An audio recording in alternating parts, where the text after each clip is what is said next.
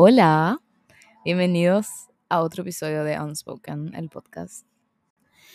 Yo soy tu host, Alex, por si no me conocías. Me puedes decir Ale, Alex o Alessandra, como prefieras. Ok, antes de empezar este episodio necesitamos um, address the elephant in the room. ¿Qué significa eso? Hija de puta, Taylor Swift está mal de tu cabeza. ¿Qué pico te pasa para sacar? Bueno, para los que no son tan Swifties como yo, básicamente, esta loca desquiciada sacó la decimosexta versión de su álbum Midnight, que realmente es uno de mis álbumes favoritos en toda su discografía, realmente me encanta el álbum. Sacó una nueva versión con más canciones, tres canciones más. Ok, ¿dónde está el problema? Me dirás, en que una de esas canciones se llama You're Losing Me.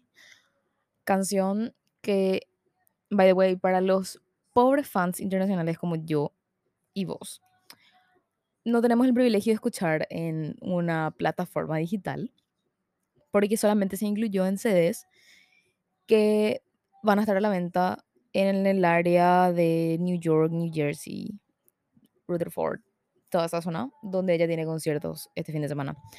Anyway, por 10 dólares, imagínate, 10 dólares.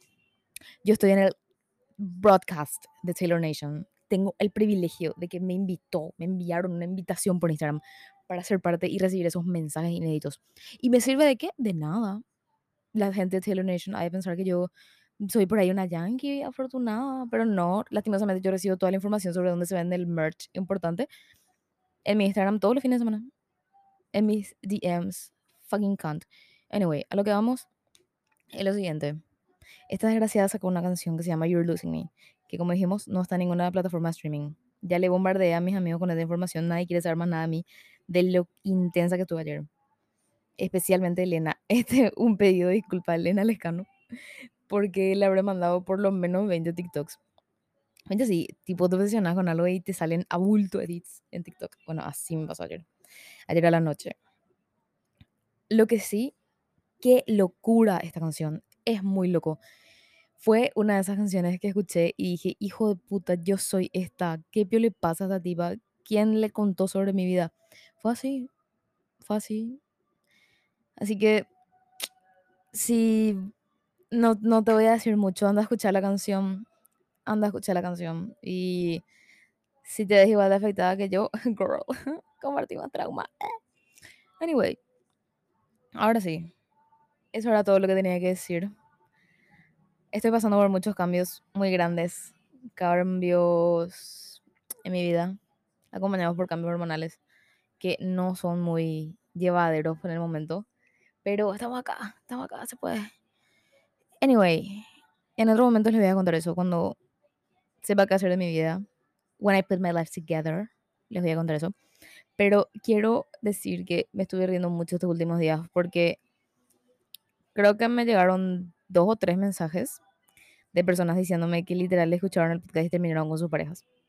So, eso significa que está funcionando lo que estoy haciendo. Thank you so much. Sigan así. Y si estás dudando si terminaron o no con tu pareja, escucha dos episodios míos. Ahí vas a tener tu respuesta. Period. Anyway, hoy vamos a hablar sobre cómo disfrutar del amor. Si no sabes qué mierda me estoy diciendo, a qué me estoy refiriendo. Ok, tenemos un episodio ya que se llama Cómo disfrutar del amor, parte 1, que es básicamente yo leyéndoles capítulos de mi libro favorito at this moment. Y hablando sobre eso. Así que en la primera parte hablamos, o sea, leímos, leí, sola mi pieza acá, para ustedes, eh, los capítulos 1, 2, 3, 4 y 5, más la intro, o sea, el prólogo. Así que si no entendés de qué pringado estoy hablando, te recomiendo que te vayas a escuchar ese episodio. Y si te gustó ese episodio, te gustó la onda del episodio, te gustó lo que decía el libro, todo eso, eh, vuelve, vuelve por favor, y escucha los siguientes capítulos conmigo.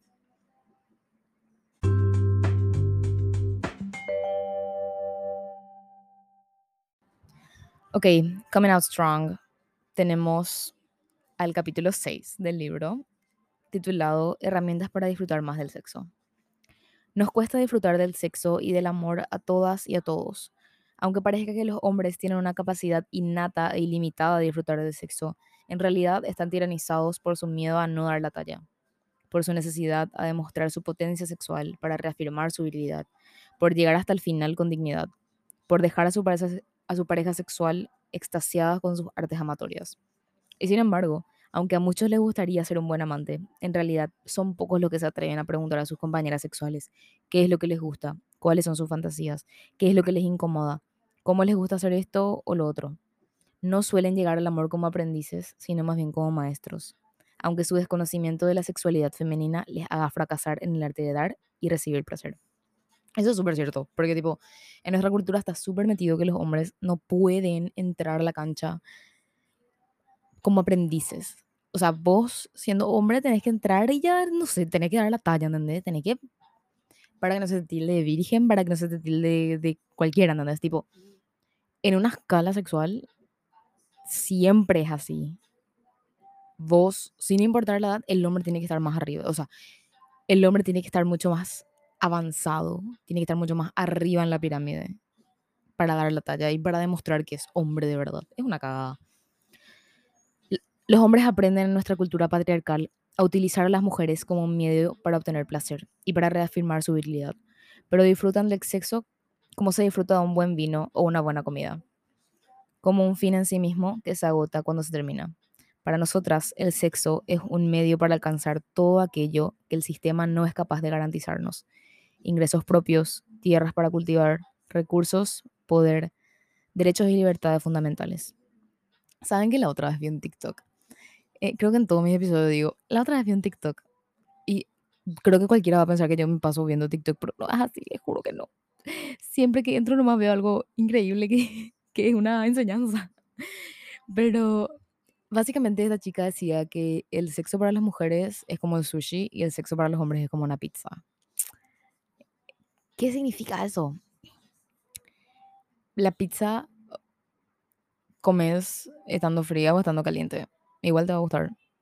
Incluso si comes una pizza que no estaba tan rica, capaz no te gustó el queso, pero te gustó la masa. Capaz no te gustó la masa, pero te gustó los ingredientes que tenía o sabrá Dios, ¿entendés? Pero de alguna forma volvería a comer esa pizza. Porque sirvió pues fue su propósito. No fue el mejor plato de tu vida, pero fue así, eh, pegó otra vez, pegaría también. Así ven los hombres del sexo. Pero las mujeres vemos como el sushi. Comes un mal sushi, nunca te vas a olvidar en tu vida que comiste un mal sushi. Jamás. Ya sabes a qué lugar no volver a irte, ya sabes qué plato no volver a pedir. Incluso te puede llevar al hospital por intoxicación haber comido mal sushi. Entonces, se te queda grabado en la cabeza y cuando comes un buen sushi, te vas a acordar de ese buen sushi toda tu vida. Y ya vas a saber cuál volver a pedir. Te digo, yo hablando ahora sí literalmente de sushi y no de sexo, yo sé específicamente, yo quiero un buen sushi y ya sé, tipo, sé que me tengo que ir a Nación Sushi a pedir cómodo y emperador. That's it. That's it. Y si quiero un sushi de mierda, ya sé también a dónde irme y cuál pedir. ¿Entendés? Es muy loco. Esa es una enseñanza muy grande que me dejó TikTok esta semana. El sexo para los hombres es como la pizza, el sexo para las mujeres es como sushi. Continuamos. La cultura cristiana nos hizo creer durante mucho tiempo que el placer es un pecado para las mujeres, que nuestro cuerpo no es nuestro y que tenemos que entregarlo a la reproducción, que nuestro honor depende de nuestra capacidad de la abstinencia. Todo hoy día, en los institutos de la secundaria, a las chicas adolescentes que tienen parejas que quieren y que viven su sexualidad libremente, las llaman zorras, putas, ninfómanas, y les dedican toda clase de adjetivos calificativos que las rebajan a una categoría inferior. Las mujeres de verdad, las buenas mujeres, son mujeres como la Virgen María. Son inmaculadas, puras, inocentes, sin deseo sexual. Mujeres devotas a un hombre, mujeres entregadas al amor y a los cuidados, mujeres sufridoras que acompañan a un guerrero en su via crucis o lo esperan en el hogar. La doble moral nos hizo creer que los hombres tienen un apetito sexual incontrolable, mientras que las mujeres simplemente no tienen apetito sexual. O solo lo tienen cuando están en pareja. El mito de la monogamia se construyó solo para nosotras. Los hombres siempre han gozado de una vida amorosa y sexual muy diversa. El adulterio masculino es una aventura, una cadenilla al aire y se perdona. El adulterio femenino le destroza la vida a cualquier mujer porque se genera un rechazo social muy fuerte hacia la mujer que es infiel, hasta tal punto que se puede ser expulsada de su comunidad o incluso asesinada por el marido celoso. En nuestra cultura patriarcal se justifican los feminicidios y se culpabiliza a las víctimas por haber obedecido, por haber hecho daño a sus esposos o novios, por haber llevado el límite al compañero. And that's on period. No, no buscando defender la infidelidad en ningún aspecto, pero es cierto, una infidelidad, un comportamiento que no va acorde a la cultura cristiana que se nos metió, puede llegar a costarle la vida a muchas mujeres. Lo que me lleva al siguiente punto. ¿Conocen el término de la Madonna? Básicamente es cuando estás con un tipo y te tiene que ver como una persona pura, como una virgen, como una hijo de puta. No sé, se entera de que estuviste antes con otro tipo y ya sos la mayor mierda del universo. Sí o sí te pasa alguna vez. A mí no, por suerte, creo. Pero ya conozco personas a las que les pasó, amigas a las que les pasó, era así. Vos tenés que ser la primera y la única mujer en su vida. Él tiene que ser el primer y único hombre en tu vida. Porque si no sos una puta, porque si no sos asquerosa, porque si no es así, horrible. Imagínate. El machismo sigue impregnado en toda nuestra forma de cortejarnos, intimar, de jugar en la cama. Por eso, para una gran mayoría de mujeres, la primera vez que tienen sexo suele ser una experiencia traumática. Los abusos y, y violaciones a niñas y adolescentes por parte de sus padres, padrastros, abuelos, tíos, primos, profesores, amigos, son el pan de cada día. O una experiencia desagradable si tu pareja no es cuidadosa, si no se preocupa por tu bienestar y tu placer, si va a lo suyo y no piensa en el disfrute de su compañera. Ustedes saben que yo hice, cuando estaba en tercer curso, un trabajo, o sea, famoso, tenés que hacer tu defensa de proyecto y elegir, en mi colegio por lo menos era, vos tenías que tener un tema que vaya acorde a tu bachillerato. Y como yo era ciencias sociales, tenía que ser algo relacionado a la sociología, filosofía, las ciencias sociales, ¿verdad? Mi grupo y yo elegimos hablar sobre el abuso de las mujeres, porque justamente en ese momento estaba en pico el caso de Alexa Torres, que si no recuerdan o no conocen el caso, es una mujer acá en Paraguay que fue abusada por un sacerdote o un cura o lo que sea de la iglesia de su comunidad. Y nunca nunca se animó a hablar hasta que salió todo el tema y, y peleó muchísimo. Y su abogada Michi, que es lo máximo que le amo, que ya la encontré en muchas marchas. No de ir a saludarle porque es genial, en serio, esa mujer. Llevó muchísimo el caso, fue un caso muy denso porque le tocó a Alexa que nadie le crea. Que es algo que tan normal acá, en este maldito país, lastimosamente. Por lo que mis compañeras y yo teníamos ya un tema, ya habíamos entregado creo que un borrador algo así, y eh, nada, cuando me metí mucho en el tema, investigué mucho, les propuse cambiar. Cuando estábamos algo así, dos semanas, menos de un mes de tener que entregar, exponer el trabajo final, les diré la idea de cambiar, ya que éramos todas chicas en el grupo, les dije, ¿qué opinan de cambiar esto y hacer sobre el caso de Alexa.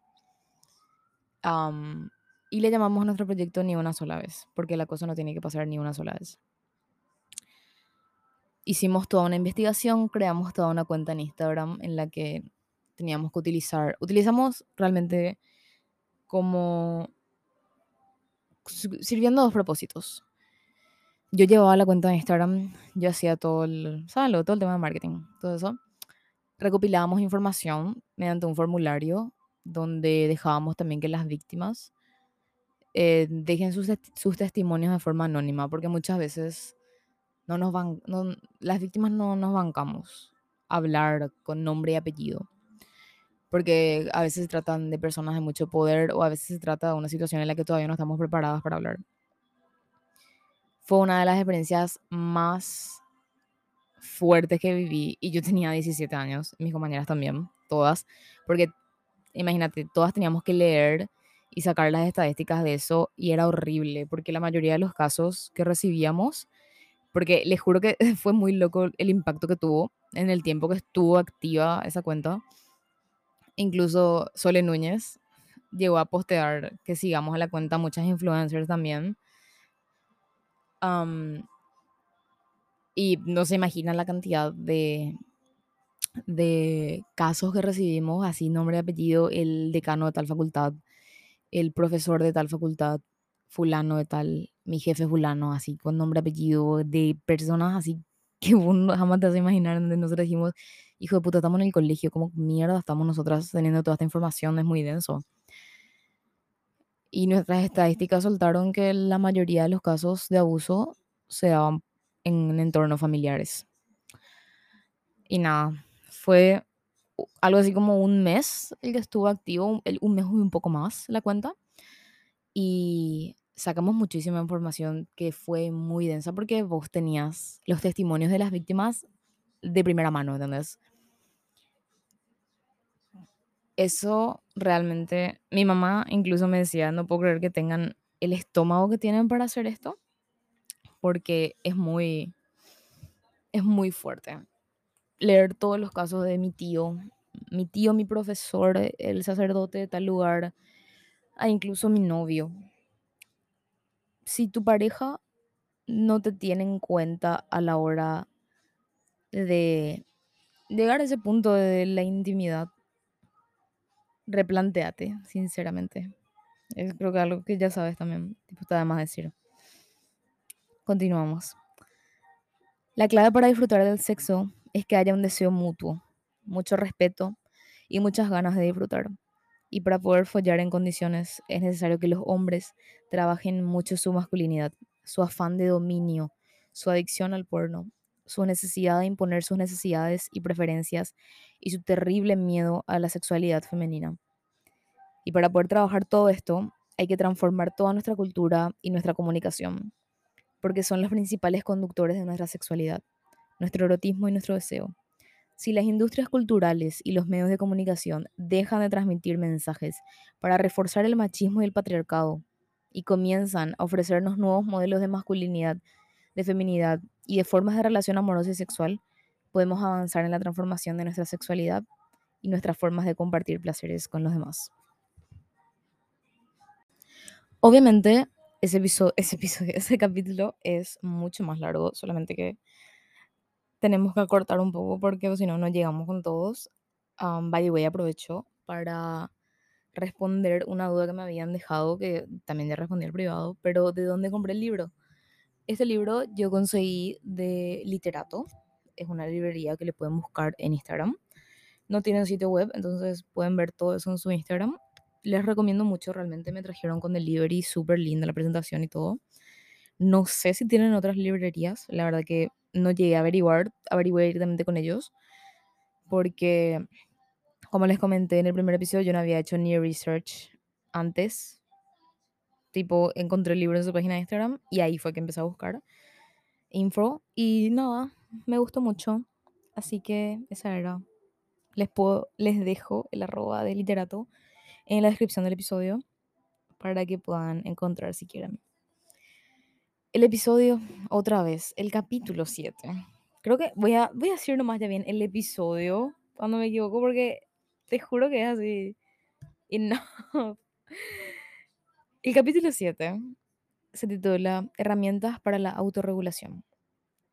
La autorregulación es una de las herramientas más eficaces y estupendas cuando te trabajas el amor romántico para que no duela o para que duela lo menos posible. Imaginemos que el amor es como un manantial que brota salvaje en una montaña. Lo canalizamos para llevar el agua a casa y le ponemos un grifo para poder regular la presión y dosificarla, para no despilfarrarla, para dirigirla hacia donde nosotros queramos y cortarla cuando no queramos más. También podemos pensar al amor como una droga. Hay gente que se droga toda su vida sin problemas Y hay gente que se hace adicta y se destroza la vida porque la configura alrededor de su necesidad de drogarse. ¿Quiénes pueden drogarse sin problemas? Aquellos que consumen su droga rodeados de amigos y amigas, en un ambiente seguro y en confianza, que solo consumen en momentos festivos y que no ven su cotidianidad alterada por estos hábitos de consumo. El amor desata en nosotras sustancias muy potentes y placenteras, serotonina, dopamina, oxitocina, adrenalina. Es una fuente constante de felicidad que genera nuestro propio cuerpo. Una droga natural, legal y gratuita, que en sus inicios nos ponen muy guapas, pero que nos puede hacer mucho daño si no logramos dosificarla con sensatez. El amor romántico ha sido representado en la literatura y en el arte como un hechizo, un embrujo, una intoxicación, un veneno que nos hace sufrir enajenación mental transitoria. También se compara con los desastres naturales que el ser humano no puede controlar. Huracanes, terremotos, volcanes, inundaciones, tsunamis, tifones, tormentas, sequías y desiertos sin fin. La fuerza del amor, nos dicen, es como una fuerza de la naturaleza. Arrasa con todo, nos deja devastados, nos hace sentir pequeños y a merced de su voluntad o de su capricho. La imagen más universal del amor es la de un angelito que se fija en nosotras y nos dispara un flechazo en el corazón. Una vez que nos hieren el amor, parece que hemos sido condenadas a estar enamoradas y a sufrir por amor. Muchos poetas y poetisas expresan en sus obras la impotencia que se siente cuando te enamoras. Esa derrota que se siente en un ser humano cuando no puede hacer nada por salir de la situación en la que está. Es como si el amor fuese una enfermedad que puede ser mortal en algunos casos. Muchas de nuestras historias de amor mezclan el romanticismo con la muerte y como algo inevitable. Sin embargo, yo creo que no estamos condenadas. Creo que una puede controlar de quién se enamora y puede desenamorarse cuando no se dan las consecuencias para ese amor creo que una puede elegir la compañía y el tipo de relación que desea tener. Y que si el compañero o la compañera no resulta ser buena pareja o si la pareja no funciona, entonces podemos elegir acabar con la relación. No estamos condenadas a mantener una relación en la que no somos felices. No estamos obligadas a soportar, aguantar o sufrir. La mayoría de nosotras hemos tenido que olvidarnos del amor cuando no nos han correspondido o cuando nos han dejado de amar y nuestra pareja decide seguir con su camino solos o con otra pareja. Nos ha costado más o menos, hemos tardado más o menos, lo hemos pasado mejor o peor, pero lo hemos conseguido y estamos acá, vivas y coleando, leyendo un libro sobre cómo disfrutar del amor. Todas hemos tenido que pasar por el mono o el síndrome de la abstinencia en el rechazo de las rupturas. Muchos los hemos hecho sin apenas herramientas y hemos logrado dejar atrás el pasado y hasta nos hemos vuelto a enamorar. Esto demuestra que en realidad sí tenemos la capacidad para tomar decisiones y utilizar el sentido común cuando nos enamoramos. Ok, ahora aprovecho para dejar mi experiencia personal, teniendo otra vez en cuenta lo que hablamos al principio de la fucking Taylor Swift y su canción You're Losing Me, que me tocó más fuerte de lo que debería. Eso es muy cierto. Yo llegué a estar en el punto en el que pensé, bueno, yo estoy condenada a sufrir esto este es el precio que yo tengo que pagar por estar con esta persona. Y es así, yo quiero estar con esta persona y esta persona me trata como me quiere tratar. Y yo tengo que aguantar eso. Yo estoy condenada a tratar eso. Y ya está. Y en algún momento eso va a cambiar. It's not. Eso no va a cambiar. Si esa ya es la pauta desde el principio, trust me, eso no va a cambiar. Si tus primeras peleas con esa persona son por cosas básicas que tienen que ver con el respeto, no esperes que haya un cambio milagroso en medio de la relación. No va a pasar eso. Si vos te das cuenta, siempre hablamos de esto, vos tenés que tener tus no negociables al entrar a una relación. Siempre. ¿Qué voy a aceptar? Esto. ¿Qué no aceptaría ni en un millón de años? Esto. Y si esa persona se acerca a esa lista de don'ts, reina, agarras tus cosas y te vas. Te juro, te digo, te hablo desde mi experiencia. A mí todavía no me pasó que me volví a enamorar desde que me pasó eso. Todavía no. Y está bien, ¿entendés? obviamente ya conocí otras personas, ya salí con otras personas, ya me divertí con otras personas, ya, no sé, ya hice otras cosas, ¿entendés? Pero no, no me volví a enamorar y es por algo. Es porque capaz no estoy preparada todavía para sentir eso. No estoy preparada todavía para volver a compartir mi vida con una persona en el nivel en el que hice. Y está bien, porque ya me pasó antes. Y ya me pasó antes que dije, no puede ser que no me esté enamorando, no puede ser que no me esté saliendo esto. Yo siento que nunca más me voy a enamorar. Y volvió a pasar, ¿entendés? Es un miedo momentáneo. Y es la montaña rusa que sube y que ahora está abajo, pero está volviendo a subir en algún momento. Por muy borrachas o drogadas que estemos con el enamoramiento, todas nosotras tenemos la capacidad para leer las señales que el otro nos manda con su cuerpo, con su mirada o su comportamiento, con lo que dice y lo que no dice. Es cierto que cuanto más enamoradas estamos, más tendemos al autoengaño. Pero cuando velamos por nuestro bienestar y practicamos el autocuidado, es más fácil tener los pies en la tierra y tener las ideas sensatas. La autorregulación consiste en ir dosificando nuestras emociones para que no nos invadan y para que no nos arrojen al abismo. Se trata de intentar no sufrir y no hacer sufrir a la otra persona. Se trata también de darnos y entregarnos al amor en la misma medida que nos hace nuestra pareja. Bajo esta lógica, una no puede darse por entero en la primera cita. Habrá que ir viendo cómo se da con el otro cómo se siente, qué ganas tiene, si a nosotros nos apetece lo mismo. La idea es que podamos ir abriendo el grifo del amor conforme a la persona se abre y se comparte. Es ir viendo las señales que nos dice el otro, si es que está o no enamorado. Ahí puedes usar también el termómetro del amor, que es algo de lo que hablamos en la parte 1. Si hay condiciones para el amor, si hay cierto grado de compatibilidad, si la otra persona es una buena persona, si sabe disfrutar del sexo y del amor. Eso, por ejemplo, es algo que a mí me costó mucho entender.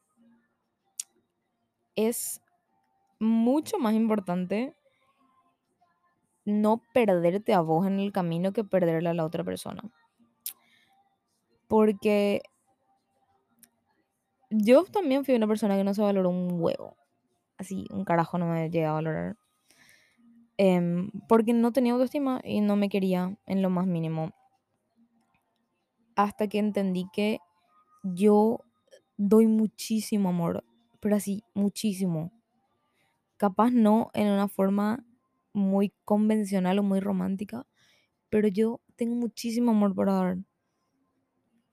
Y si mi relación contigo termina, yo no salí perdiendo porque yo me quedo con todo ese amor.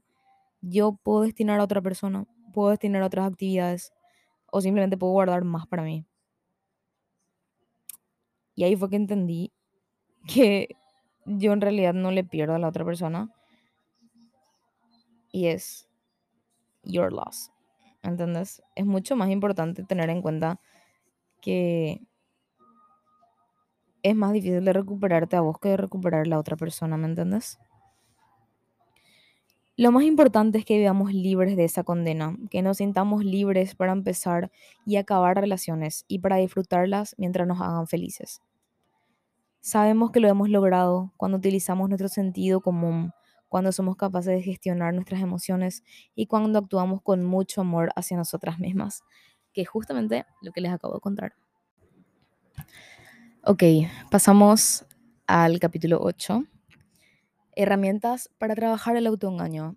Yo en serio amo este libro porque te vende luego ya en los títulos de los capítulos como herramientas. Tipo, yo soy una persona muy práctica, entonces, justamente ayer estaba hablando de eso con mi mamá, que a mí me gustaba mucho el psicólogo que yo tenía cuando iba a terapia porque él me daba herramientas prácticas. Él me decía, si a vos te pasa esto, hace esto. Si vos sentís esto, hace esto. No sé, ese es un efecto placebo muy grande para mí. Tipo, vos me decís herramienta, me decís utilidad y ya me ganaste. Entonces vamos a hablar un poco de las herramientas para trabajar el autoengaño. Esta es la gran pregunta que surge en todos los talleres y en el trabajo que hacemos en el laboratorio del amor. ¿Por qué nos engañamos a nosotras mismas y cómo hacemos para evitarlo? Nos engañamos generalmente porque queremos vivir nuestro romance y este deseo se impone sobre todo lo demás. Es decir, damos prioridad al otro y a lo que sentimos por el otro y dejamos en segundo plano nuestro autocuidado. Por eso acabamos sufriendo tanto. Nos engañamos porque toda nuestra cultura amorosa es un gran espejismo colectivo parecido al de la Navidad o la Revolución Social. Y porque esta ilusión compartida está dirigida principalmente para controlar y someter a las mujeres, sin que nadie nos obligue. Vamos al amor con una fe ciega, en el paraíso romántico que nos han prometido. Vamos cargadas de falsas promesas y luego viene el choque con la realidad, que nos deja destrozadas por dentro y por fuera dado que nuestra cultura amorosa nos vende el amor como la quinta, la quinta esencia de la felicidad. Qué palabra rara usa esta mujer a veces. No es de extrañar que sucumbamos al engaño y lo interioricemos y que suframos con las relaciones que no nos quieren bien. El autoengaño suele suceder más o menos así. Intuyes que algo no va bien, que vas a tener problemas, pero no te escuchas a ti misma, porque lo más importante es tu relación de pareja. No tu bienestar, tener pareja es lo más importante. En las señales que la otra persona te envía, ves cosas que no te gustan. Pero como lo más importante es tener novio o novia, entonces prefieres no pararte a pensar si estás haciendo bien o no. Te das cuenta de que la otra persona no es como vos querías, como vos pensabas o como soñabas. Pero la prioridad es tener pareja. Haces, haces oídos sordos. Y lo peor, te mantienes en esa sordera y en esa ceguera porque bajo el mito del milagro romántico, crees que ocurrirá algo mágico que cambie la situación o que transforme al sapo verde en un príncipe azul.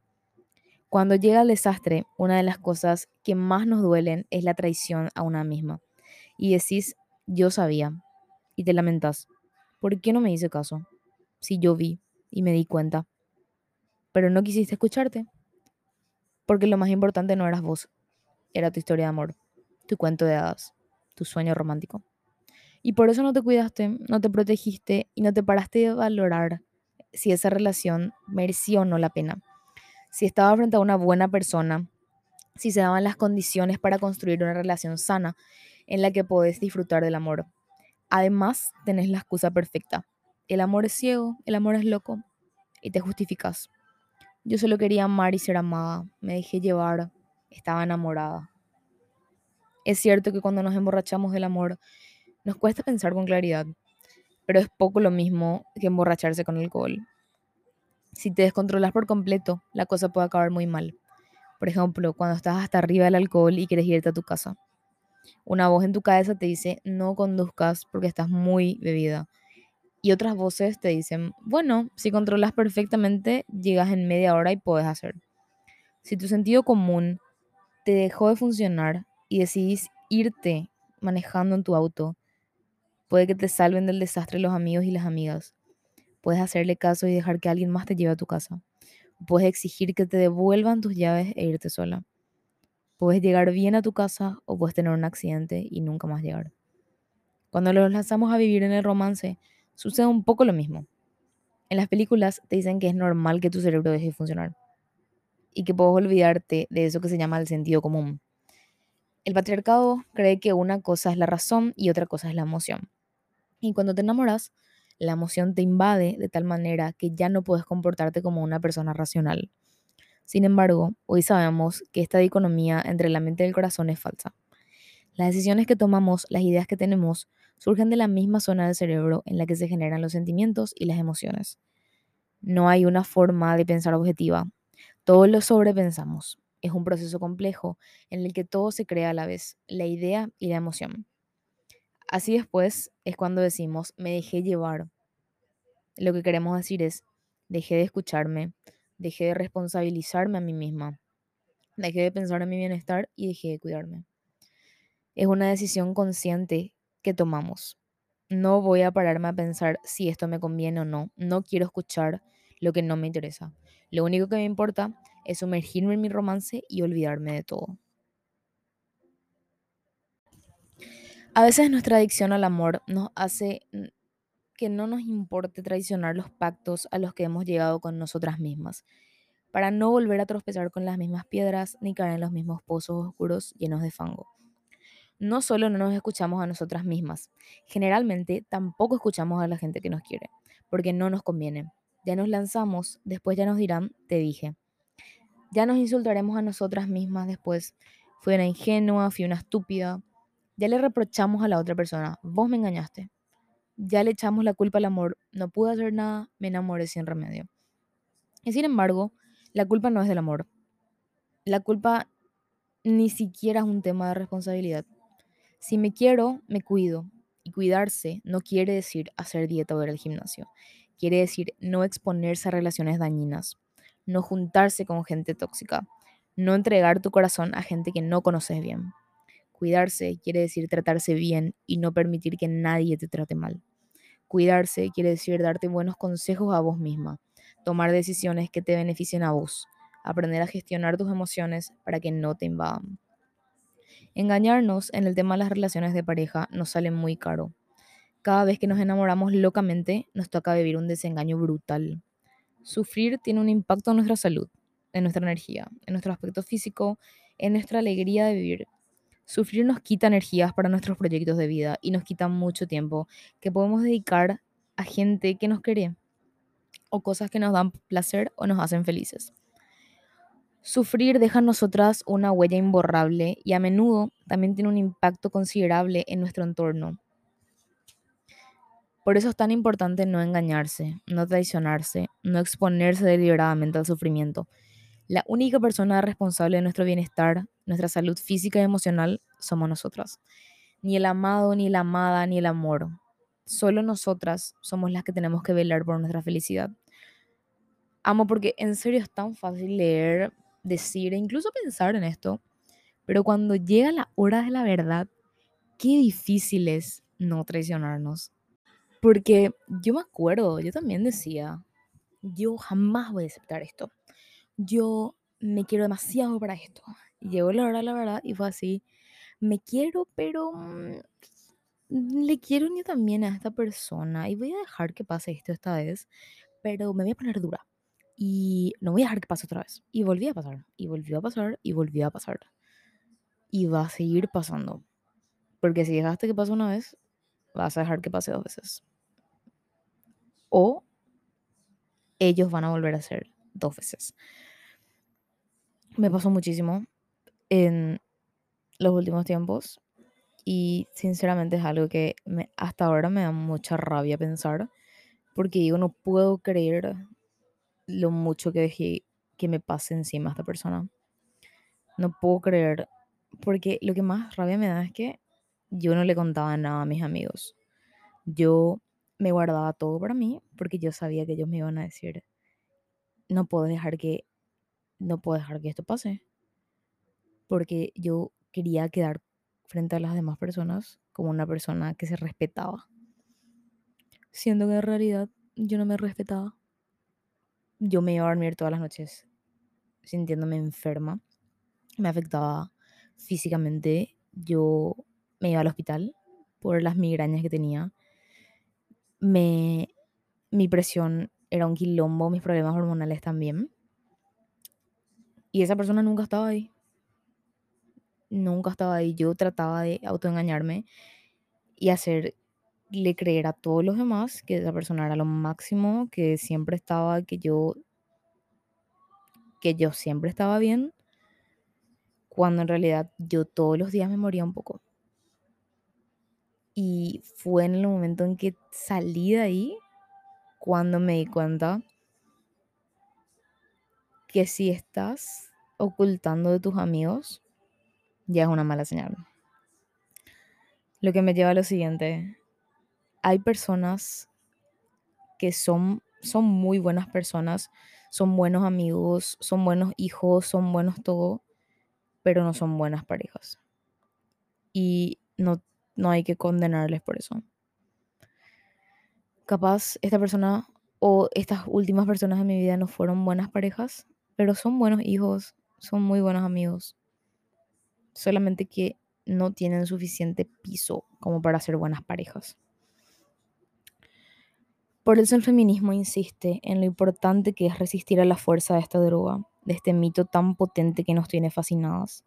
Es fundamental para poder resistir querernos bien a nosotras mismas, cuidarnos, elegir buenas compañías, trabajar en nuestra autonomía, aprender a estar sin pareja, construir redes de afecto y no limitar nuestra capacidad de amor a una sola persona.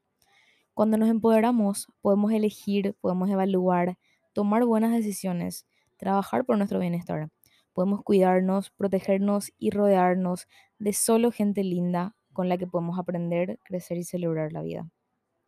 Para no autoengañarse, es importante ser práctica, ser realista, quererse, cuidarse y amar como adultas responsables. Responsabilizarnos de lo que sentimos y de las decisiones que tomamos. No es fácil, pero en realidad lo difícil es desenamorarse después. Es más costoso tener que salir de una relación dolorosa, es más duro recomponer los pedacitos del corazón roto. Requiere mucho más tiempo y energía pasar el duelo. Así que siempre es mejor prevenir que curar. Utilizar el sentido común, escuchar y leer las señales, hacer caso a las intuiciones, tener en cuenta la opinión y los sentimientos de nuestra gente querida. No hay fórmulas mágicas para sufrir menos y disfrutar más del amor pero creo que el autoengaño se puede trabajar con amor hacia una misma, entrenando y trabajando para cuidarse y estar bien. Con ese capítulo cerramos el episodio de hoy. Siento que es mucha información en este capítulo. No sé. Creo que es. Este me gusta mucho más que la parte número uno por el concepto y lo, lo que contiene cada uno de los capítulos me, les digo, este es mi libro favorito, me encanta, porque en el momento en que yo no estaba tan bien, apareció en mi vida este libro y me ayudó muchísimo a ver las cosas desde un punto de vista diferente. Así que si por alguna razón te sentís identificada con lo que dije o lo que digo en los episodios a veces, que sepas que no es fácil y que no estás sola y no tenés por qué estar sola. Es una mierda, pero es una mierda que no nos tiene que condenar, nos tiene que servir como lección. Todo nos tiene que servir como lección, no como sentencia. Así que espero que les haya gustado este episodio. Espero que si todavía no escucharon You're Losing Me, escuchen siempre se van a acordar de mí con esa música. Ya les, ah, metí eso en mi casa, mis amigas están dentro, porque ya les traumatice con mi intensidad. y eso, espero que tengan una linda semana, día, dependiendo de cuando estén escuchando esto. no se olviden de compartir el episodio si les gustó. Y les dejo en la descripción de donde pueden conseguir el libro. Bye.